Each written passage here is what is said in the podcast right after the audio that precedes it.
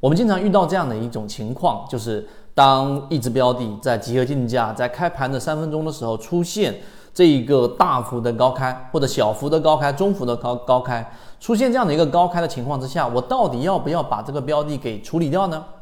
或者我关注的一个标的，我要不要介入进去呢？如果卖掉了，那很大概率下它回踩之后，如果又往上一拉一波涨停，不就把一个标的给卖飞了吗？而如果高开不卖掉，它突然之间打到平开的位置，甚至打到水下，难道我要水下割肉吗？这里面到底有没有一个我们说的一个短线的，或者说呃交易上的心理的一种模型呢？答案是有的。那这个我们就给大家讲一讲。我们先说第一点，我们要做好这一个开盘三分钟，或者说集合竞价这样判断，首先要给它做一个定性。什么叫定性呢？我到底要怕把它做一个分类。它到底是主动性高开还是被动性高开？这里面就要做一个分类了。那么主动性高开呢？它分两种类型。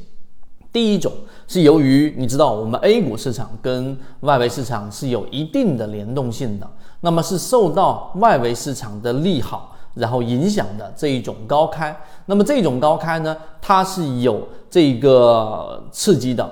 那么第二个角度呢，就是我们所说的，因为情绪影响嘛，大部分的标的高开之后，第二种情况是因为你的这种主动性高开是有这样的一个我们说的题材支持的。那么这种情况之下呢，无论是第一种啊，第一种是因为我们刚才说了，是因为外围市场的联动，并且你是有一个主线题材的支持的，有这个逻辑支持的，整个行业板块传导的逻辑。就是我们说的一个主线，然后传导到我们的指数，指数再影响到其他行业板块。那么这种主动性高开，那么往往它不会是在高开的时候是高点，可能会有一个高开低走之后再继续创新高。因此，这种主动性高开呢，更多的还是要去关注后面的走势，而不是急于操作，而且概率上它更容易创出新高。这是第一种主动性高开。第二种呢，就是我们所说的被动性高开了。什么叫被动性高开呢？一个标的的一个开盘，然后它是由溢价产生的，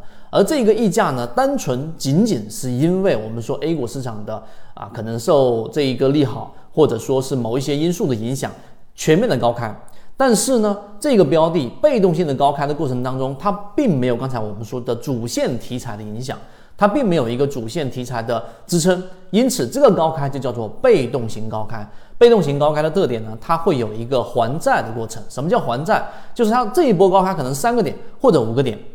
那么最终它就会大概率会进行这样的一个回调，因为这种情况之下是所有人因为外围环境的这一种刺激去抢这个筹码，但是它因为没有核心逻辑支持，甚至于有些人去买一个标的，它都没有我们说圈子的模型支持，散户数据有没有割肉，它有没有控盘数据，它有没有我们说的主线支持都没有关注的情况之下。这种被动型高开往往就会回调，所以在这种情况之下，如果你要卖个标的，在集合竞价，在开盘三分钟，你要先判断它是主动型高开还是被动型高开之后，你才能定好你的整个策略，整个交易的成功率才会大大的提升。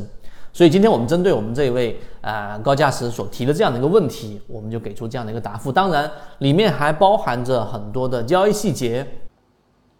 能把握利润，还是在于对自己模型的信任，以及自己的模型过程当中实践和自己交易模式的融合。如果你对这个模型感兴趣，想要更深入的去了解，对于自己的交易有没有启发，换到 MACD 七幺二这个地方深入了解。